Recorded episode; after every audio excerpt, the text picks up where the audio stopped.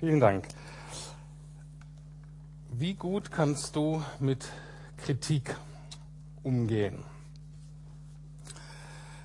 Der Umgang mit Kritik ist ja für viele von uns wahrscheinlich ziemlich herausfordernd. Und ähm, die Herausforderung hängt in der Regel von zwei Faktoren ab.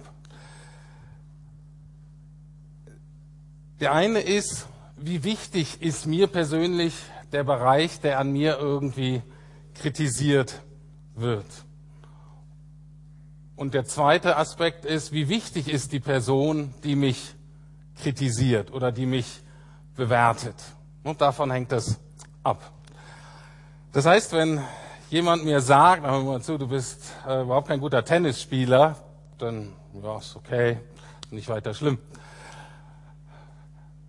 Wenn mir gesagt wird, hör mal zu, du bist ja echt überhaupt kein guter Pastor, dann denke ich, oh, das ist schon schade. Wenn man mir aber sagt, hey, du bist echt kein guter Vater, dann tut es richtig weh. Einfach weil das von der Wichtigkeit ganz unterschiedlich ist. Und genauso ist natürlich von der Wichtigkeit der Personen, die mich bewerten. Wenn das ein ganz Fremder sagt, ist mir das relativ egal. Wenn mir das jemand sagt, den ich kenne und schätze, vielleicht ein Kollege oder Mitarbeiter, dann ist das schon herausfordernder. Wenn das aber gesagt wird von jemandem, den ich selber sehr schätze, den ich liebe, der mir wirklich sehr wichtig ist, jetzt ein guter Freund oder ähm, jemand aus der Familie, dann habe ich richtig dran zu knabbern. An unserer Fähigkeit, mit Kritik umzusehen, kann man oft ablesen, wie fest wir eigentlich in unserer, wir nennen das oft Identität oder in unserem Selbstwert gegründet sind. Also wie sehr wir verstehen, dass wir wirklich geliebt sind, dass wir wirklich Wert haben. Biblisch würde man vielleicht sagen, daran kann man erkennen, wie fest wir schon in Liebe, in der Liebe Jesu zu uns verwurzelt sind. Das ist nicht die einzigen, ich würde sagen, es ist der Hauptgrund, gibt aber auch andere Unterschiede. Einfach, ähm, wir sind auch anders gestrickt und von der Persönlichkeit und so, deswegen trifft prinzipiell manche Dinge äh, Leute hart und ähm, nicht so hart. Aber im Kern geht es doch darum, wie weit habe ich verstanden, wie weit bin ich verwurzelt in dem Wert, den ich habe. Und darum soll es heute gehen, um die Schönheit und um die Festigkeit unserer Identität. Anne hat ja schon auf die letzte Predigt von mir hingewiesen. Und ich möchte euch nochmal den einen zentralen Vers daraus vorlegen, weil es der Vers ist, der für mich Jesus so beschreibt, wie ich ihn eigentlich am besten finde. Und zwar steht der in Johannes 1, Vers 14. Da wird Jesus so beschrieben. Er, der das Wort ist, wurde ein Mensch von Fleisch und Blut und lebte unter uns. Wir sahen seine Herrlichkeit, eine Herrlichkeit voller Gnade und Wahrheit, wie nur er als der einzige Sohn sie besitzt. Er, der vom Vater kommt. Und ich habe dann gesagt, genau, es geht um Gnade und Wahrheit und das kann man eigentlich übersetzen. Es geht um Liebe und um Treue. Es geht eigentlich darum, wie wir, so wie Jesus werden können, Menschen, die voller Liebe, Treue, Loyalität Gott gegenüber und anderen Menschen gegenüber sein können. Und dann, und darauf möchte ich heute eingehen, ist die Bewertung, als die Menschen Jesus gesehen haben, wow, das ist herrlich. Und ich angefangen zu fragen, na, was bedeutet das eigentlich, wenn jetzt Jesus so angeguckt wird, der ist herrlich. Das ist jetzt ja kein Adjektiv, mit dem wir uns beschreiben würden. Wenn ich meiner Frau sage, wow, du bist herrlich, dann würde sie sagen, was will der jetzt von mir? Was meint er jetzt genau? Ne? Oder wenn ich einen Menschen, ähm, den ich gut kenne, sage du bist echt herrlich, dann ist das einfach eine Kategorie, mit der wir nicht wirklich was anfangen können. Aber es ist eine sehr wichtige biblische Kategorie in der Regel auf Gott ähm, bezogen, aber auch wir Menschen sollen Anteil haben an dieser Herrlichkeit. Ja, was heißt das jetzt? Und ich fange heute mal an, so ein paar Gedanken drüber zu teilen. Ich habe Herrlichkeit heute mal folgendermaßen definiert, was durchaus ähm, zu rechtfertigen ist von der Wortbedeutung der biblischen Wörter. Und zwar Herrlichkeit ist Schönheit mit Substanz.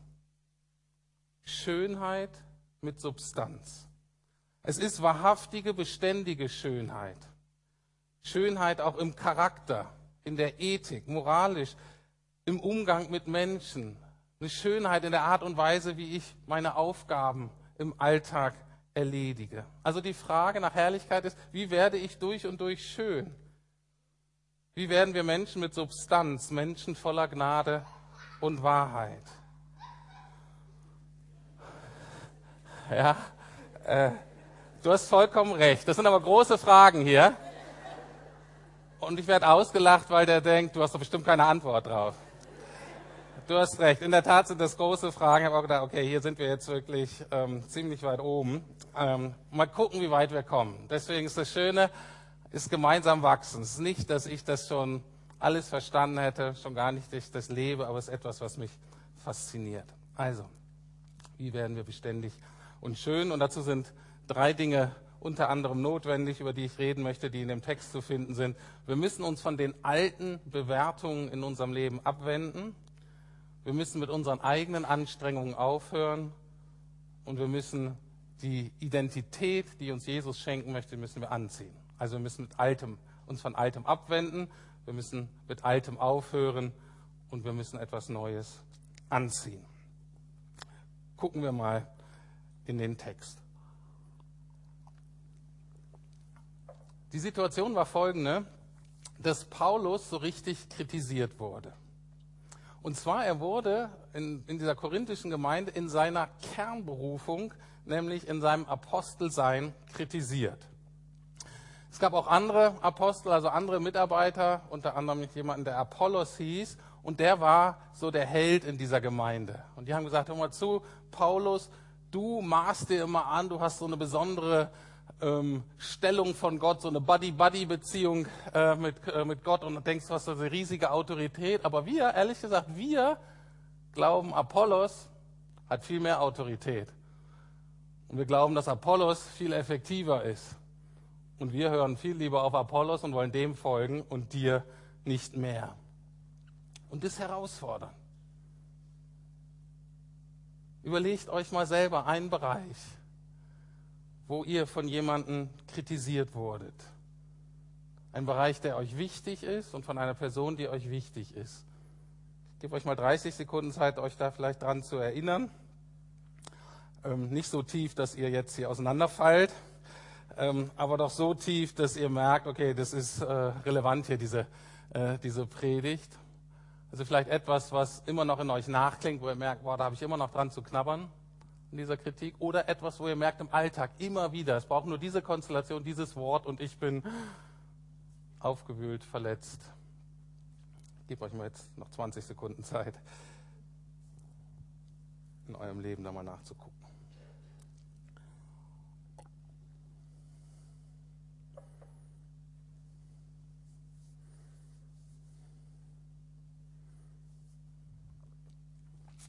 Also, und auch Paulus wurde kritisiert, heftig kritisiert in einem Bereich, der für ihn wichtig ist. Jetzt schauen wir uns mal seine Reaktion an. Da könnten wir viel von lernen, finde ich. In Vers 2 könnte man die Antwort beschreiben mit, erstmal managt er die Erwartungen. Oft ist ja Kritik ähm, ist darin begründet, dass die Leute gewisse Erwartungen an uns hatten, die wir nicht erfüllt haben, dann sind die enttäuscht. Und der erste Schritt den Paulus macht und den ich sehr weise finde, von dem wir lernen können, ist, hör mal zu, ihr habt ganz andere Erwartungen an mich, als ich sie eigentlich habe und als Gott sie eigentlich hat. Er sagt in Vers 2, nun erwartet man von einem Menschen, dem einem anvertraut wurde, dass er treu ist. Und Paulus erinnert da die Korinther, hör mal zu, das Wichtige ist, dass ich meinem Auftraggeber treu ist, bin. Und in diesem Fall, dass ich erstmal Gott gegenüber treu bin. Ob ich euch mit dem, was ich da tue, treu tue, beeindrucke und begeistern kann oder nicht, ist erstmal völlig zweitrangig.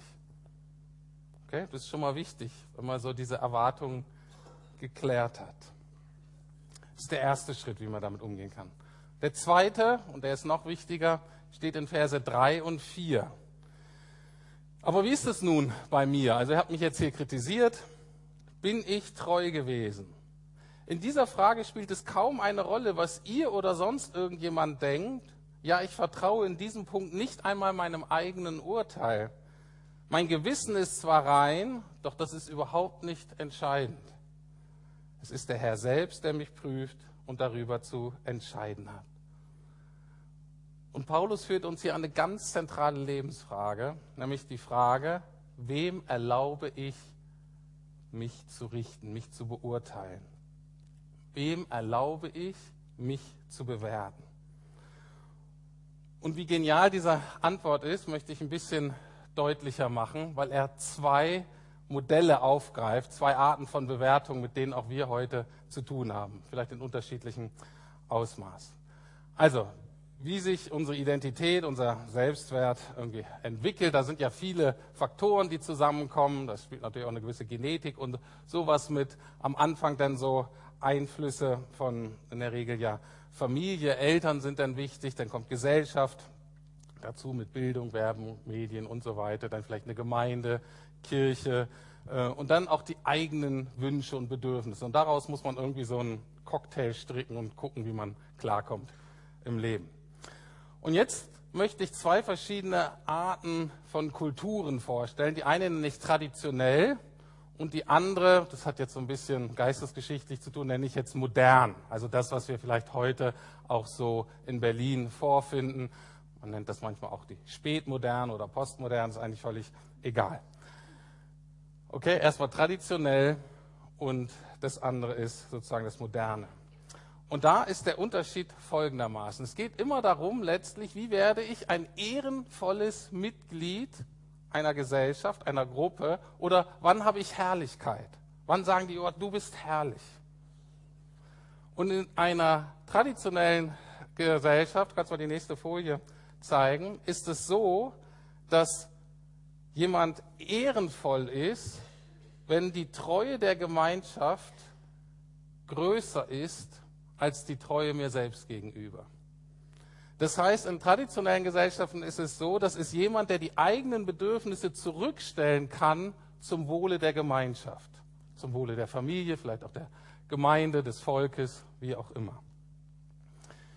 In den Zeiten, in der wir leben in Berlin, sind viele Menschen, die ticken völlig anders. Und ich würde auch sagen, dass wir wahrscheinlich sehr gemischt sind. Da ist es so, Ehrenvoll, herrlich ist der oder die, die treu sich selbst gegenüber ist. Kennt ihr ja, wenn ihr so liest, in Filmen, in Musik, überall kommt so dieser Aufruf, sei dir selber treu. Und wenn du das schaffst, wenn du das leben kannst, dann bist du Held oder Heldin, dann bist du Vorbild. Wenn du aus einer christlichen Familie kommst, die so ein bisschen, wo die Eltern das auch sehr ernst nehmen mit dem Erziehungsauftrag und mit der Bibel und so. Und vor allen Dingen dann, wenn deine Eltern noch aus einem nicht westlichen Kulturkreis kommen, also nicht europäisch, nicht amerikanisch, dann hast du wahrscheinlich prinzipiell auch eine traditionelle Prägung mitbekommen. Das erkennt man daran, dass in traditionellen Prägungen die Eltern ziemlich lang, ziemlich viel bestimmen wollen. Ne, bei Deutschen Familien, selbst wenn die ein bisschen traditionell geprägt ist, hört das schon so auf mit dem Alter und dann vielleicht auch mit 18. In anderen kulturellen ist es noch so, solange du bei uns zu Hause bist, läuft das so, wie wir das sagen. In anderen Kulturen ist es noch so, dass man erstmal heiraten muss, eine eigene Familie äh, gründen muss, um überhaupt nicht mehr von dann oft auch dem Vater bestimmt wird. Und in manchen Kulturen ist es so, dass die Leben lang mitbestimmen können bei den zentralen Fragen. Okay?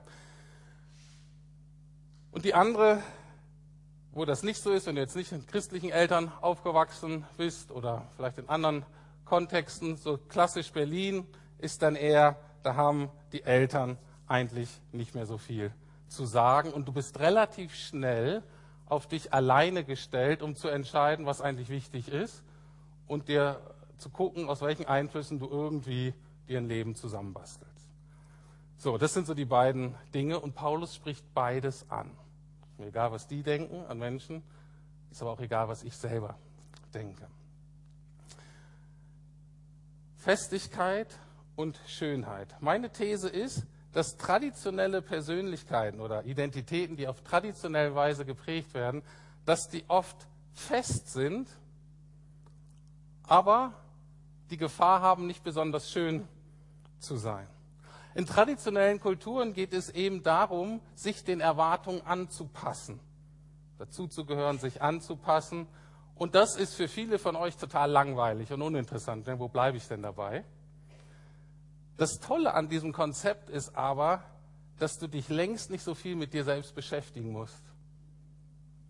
Dass ganz viele Entscheidungen du nicht selber treffen musst und nicht verantworten musst.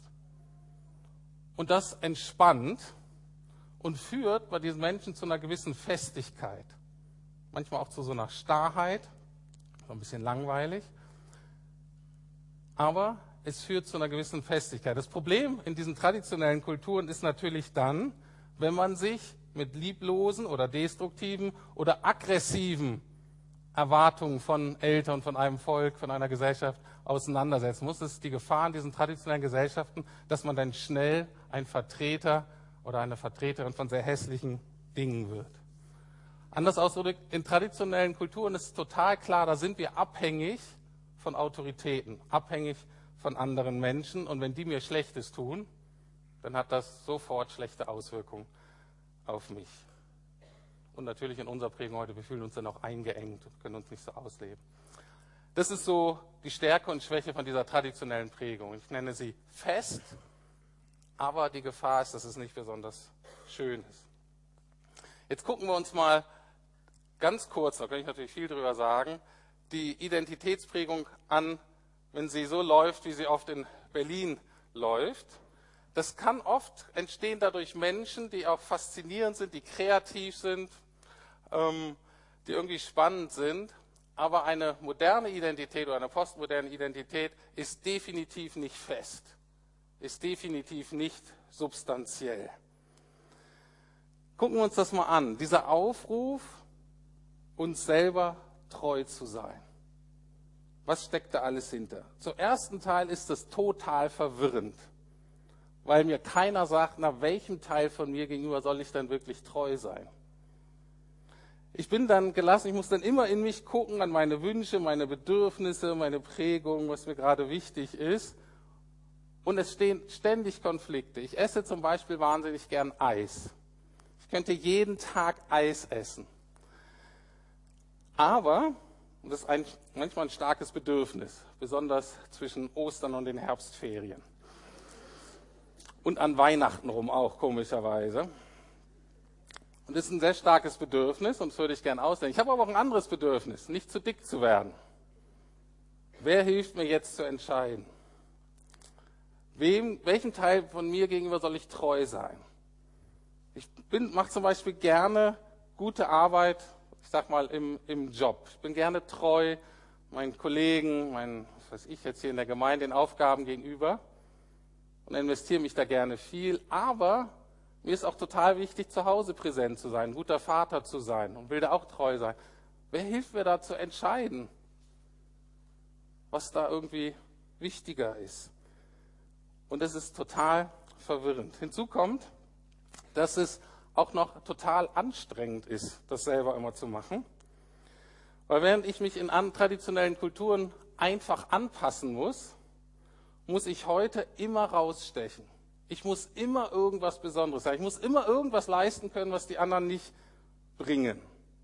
Und ich glaube, dass ganz viele auch von euch oder auch hier in Berlin einfach so gestresst sind als Grundgefühl, so müde, so überfordert, dass man schon, man hat das Gefühl, man steht auf und 40 Prozent meiner Lebensenergie ist schon irgendwo weg. Ich habe eigentlich nur noch 60 Prozent übrig. Und das hat, glaube ich, damit zu tun, dass wir so gestresst sind, weil wir das immer alles selber basteln und bewerten müssen. Theologisch gesprochen, glaube ich, ist die ganz große Herausforderung, dass unsere Gesellschaft uns anbietet, wir können zwei Dinge für uns selbst sein. Unser eigener Schöpfer und unser eigener Retter. Du bist dein eigener Schöpfer, du kreierst dir einfach dein Leben, was du gerne hättest. Und wenn du dann aber damit nicht klarkommst, wenn es schief geht und so weiter, bist du auch dafür verantwortlich, dich da selbst wieder rauszuretten. Stellt euch das mal vor, ist einfach wahnsinnig anstrengend. Und mit dieser Überforderung muss man dann irgendwie umgehen. Und das führt dann eben zu dem gesellschaftlichen Leben, in dem wir so sind.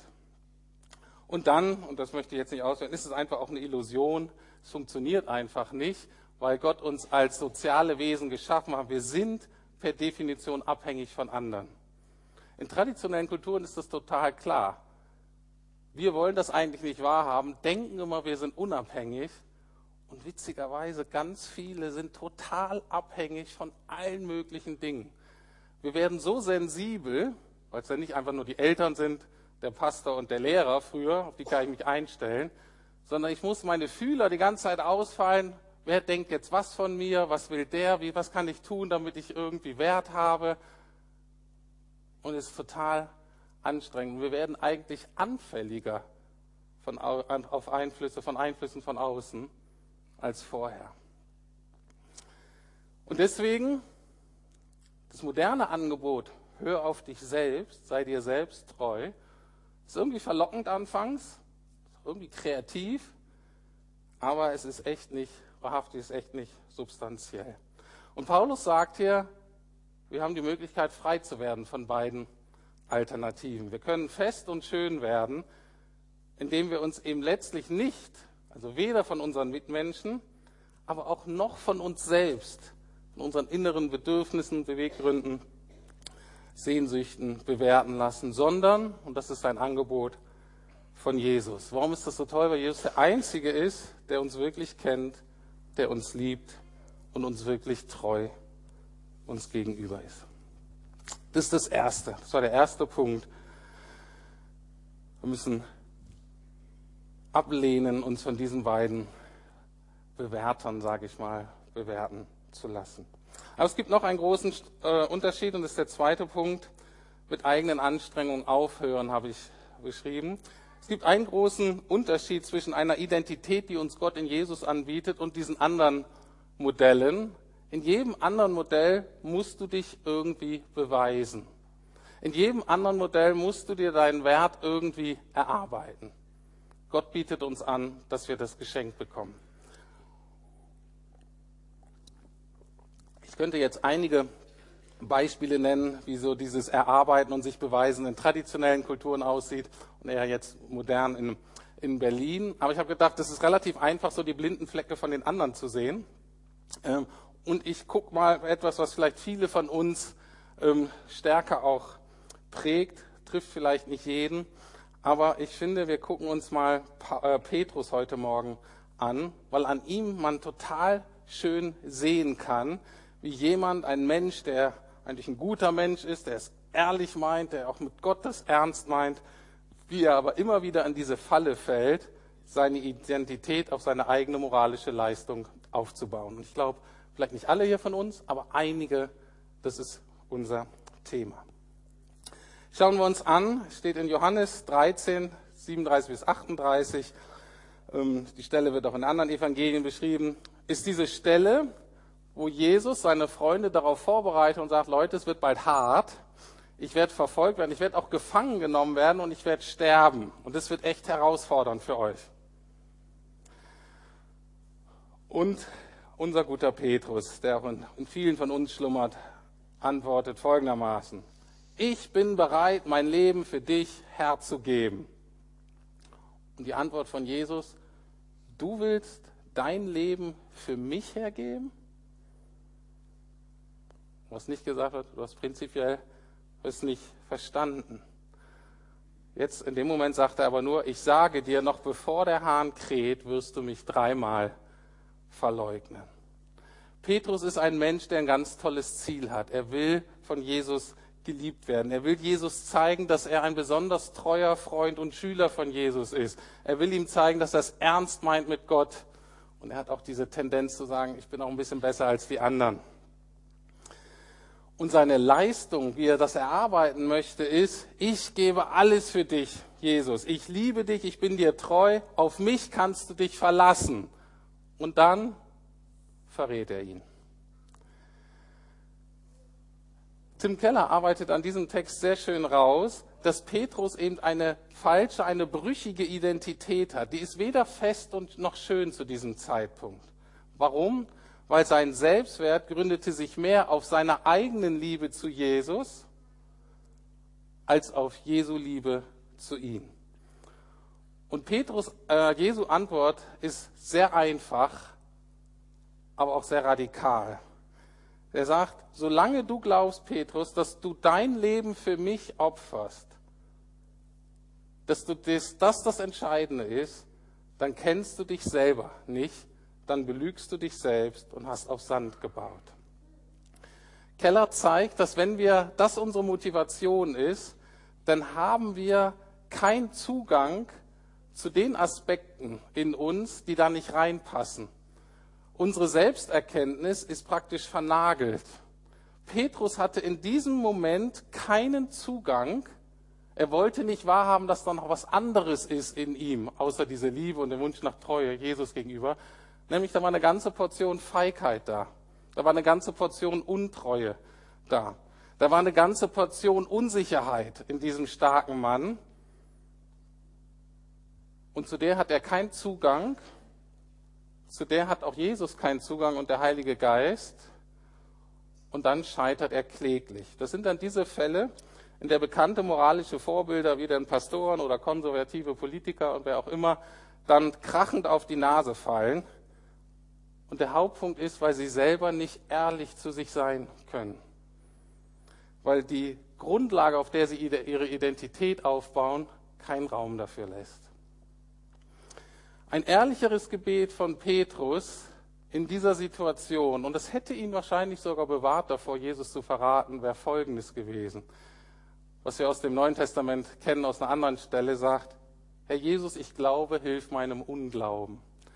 In dieser Situation hätte sich das vielleicht folgendermaßen angehört, Jesus, ich liebe dich wirklich und ich will dir treu sein, aber du weißt genauso gut wie ich, auf mich kannst du dich nicht verlassen.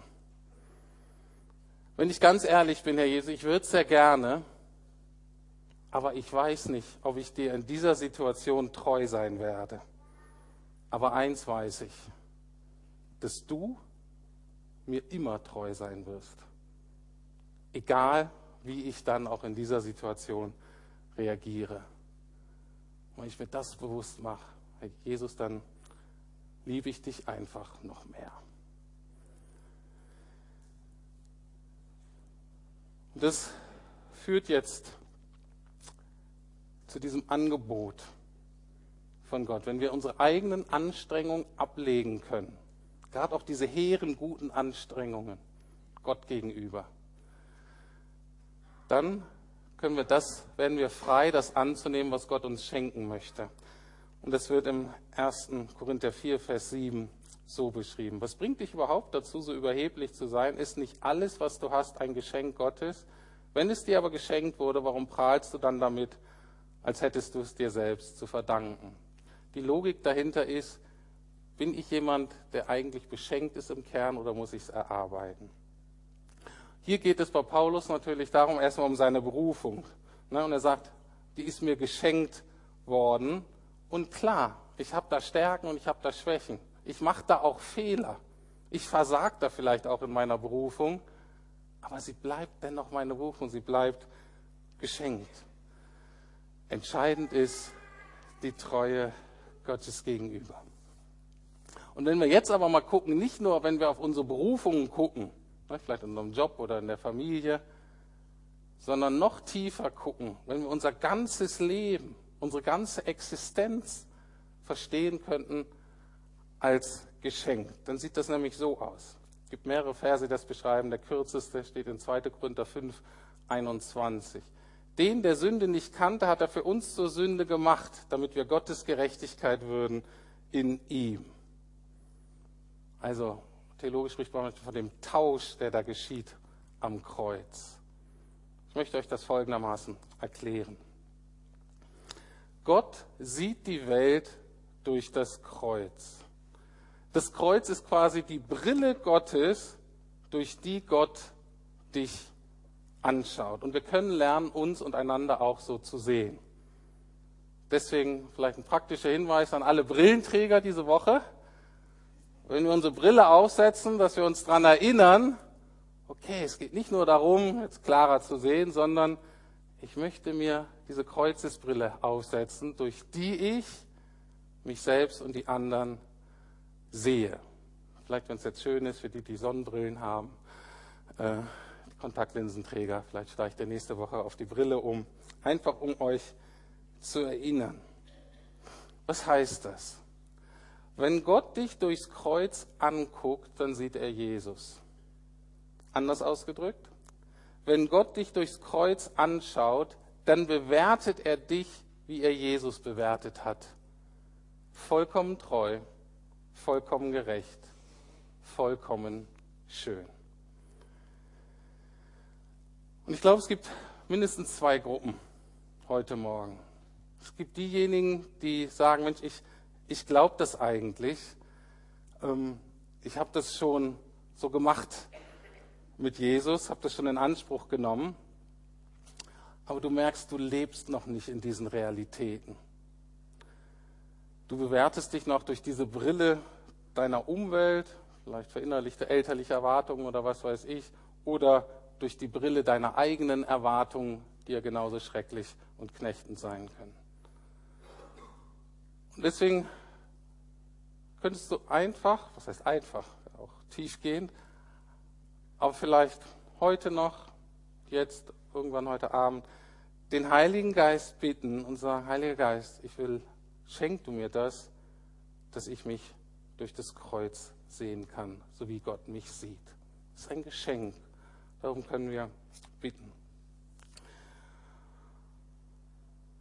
Und dann gibt es die andere Gruppe, die eigentlich noch in diesem Modus sind, ich will mir meine Treue und meine Gerechtigkeit von Gott noch selbst erarbeiten. Ich will mir das eigentlich nicht schenken lassen. Ich will mir selbst und den anderen noch beweisen, dass ich das kann, dass ich meine Versprechung einlöse, bin wie Petrus, nur besser, ich schaff's. Und für dich heute das an, du kannst gern so weitermachen. Jesus hat ein anderes Angebot für dich heute und es ist ein ganz, auch wieder ein einfaches Gebet. Kannst du jetzt, ich bete das ganz kurz vor, das kannst du leise mitbeten. Kannst du auf dem Weg nach Hause in der U-Bahn oder auf dem Fahrrad beten, das ist das Tolle. Oder es auch immer wieder mal gut zu machen, zu Hause in deinem Zimmer zu sein, auf die Knie zu gehen und zu beten. Und dieses Gebet, um davon frei zu werden, von diesem selber machen wollen, könnte so lauten. Herr, ich habe erkannt, es reicht nicht, was ich tue. Ich schaffe es einfach nicht. Vergib mir bitte meine sinnlosen Anstrengungen ich nehme jetzt das in Anspruch, was du am Kreuz für mich getan hast. Amen. Angekommen. Gott hat's gehört. Und dann gilt für beide Gruppen unter anderem einer dieser ganz vielen wunderbaren Verheißungen, die wir haben in Jesus. Römer 8, Vers 1. Also gibt es jetzt für die, die zu Christus Jesus gehören, keine Verurteilung mehr, egal von wo sie kommen soll. Keine Verurteilung mehr. Ich komme zum Schluss. Wenn ich anfange, in diesen Wahrheiten zu leben, dann werde ich nach und nach fest und schön. Und ich werde Gott mehr lieben, weil er einfach so großartig ist. Und das wird meine Loyalität zu ihm fördern. Treue zu ihm. Aber interessanterweise wird dadurch gleichzeitig auch meine Liebe und Treue den Menschen gegenüber wachsen. Warum? Weil ich nun endlich frei bin, den Blick auf den anderen zu haben und zu gucken, was kann ich dir geben, damit du gesegnet bist. In dieser alten Identität ist es ganz oft so, dass ich mich mehr darauf konzentrieren muss, was du mir geben kannst, damit ich mich besser fühle. Und ich muss mir alle möglichen Dinge ausdenken, damit ich dich irgendwie manipulieren, beeindrucken oder sonst irgendwas kann, damit du so auf mich reagierst, wie ich es gern hätte. Wenn aber das Entscheidende schon von Jesus gegeben ist, kannst du mir nichts extra was geben. Du bist frei, das zu tun. Ich freue mich auch. Aber du musst es nicht mehr. Und ich habe jetzt, wir haben jetzt Angst, wir können da hineinwachsen in diese Freiheit zu sagen, okay, bei mir ist alles in Ordnung. Was kann ich dir denn Gutes tun? Die Band kann schon mal nach vorne kommen, singen gleich noch ein schönes Lied zum Abschluss, ein altes. Ich möchte schließen mit einem Vers, der so eine typische Paulus-Aussage über uns ist. Und ich gebe den euch einfach mal mit, dass der auf euch wirken kann. Das ist nämlich sein Fazit, wie so eine Überschrift über das Kapitel, das sind die letzten Verse aus Kapitel 3.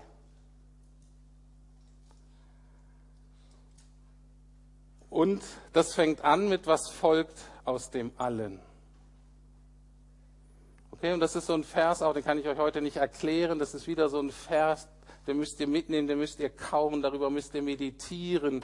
Ähm, da müsst ihr euch, wenn ihr einen Zugang zu Musik habt, müsst ihr euch reinsingen. Vielleicht gucken wir ein paar Wochen auch mal, wie wir das im Alltag so ähm, bewahren können.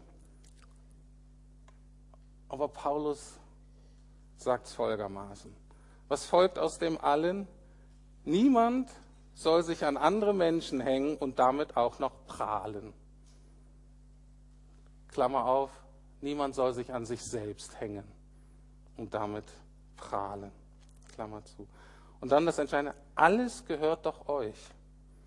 Paulus, Apollos und Petrus, da könnt ihr jetzt Namen einsetzen, die für euch irgendwie wichtig sind die Welt, könnt ihr auch einsetzen, was euch wichtig ist, das Leben und der Tod, die Gegenwart und die Zukunft, alles gehört euch. Ihr selbst aber gehört Christus. Christus gehört Gott.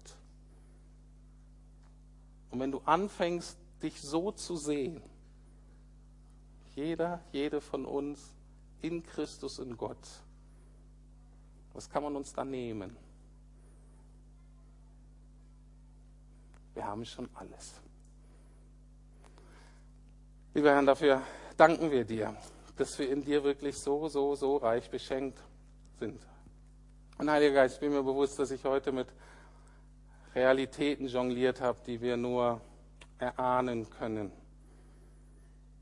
Aber Jesus, ich danke dir so, dass du als du von dieser Erde gegangen bist, dass du gesagt hast, ich sende euch den Heiligen Geist, der uns in alle Wahrheit führen wird, der uns hineinführen wird in Realitäten der Liebe und der Treue, der Erfahrung, die ja, göttlich sind, die neu sind. Und dafür danken wir dir. Wir danken dir für deine Gnade, von dir geliebt zu sein bete jetzt, Heiliger Geist, dass das, was heute gesprochen wurde, dass du jedem Einzelnen das jetzt schenkst und zuteilst, was wichtig ist als nächster Schritt, um in diesen Realitäten zu leben, sie zu genießen, sich dran zu freuen, das auszuleben. Hab du Dank dafür, Herr. Amen.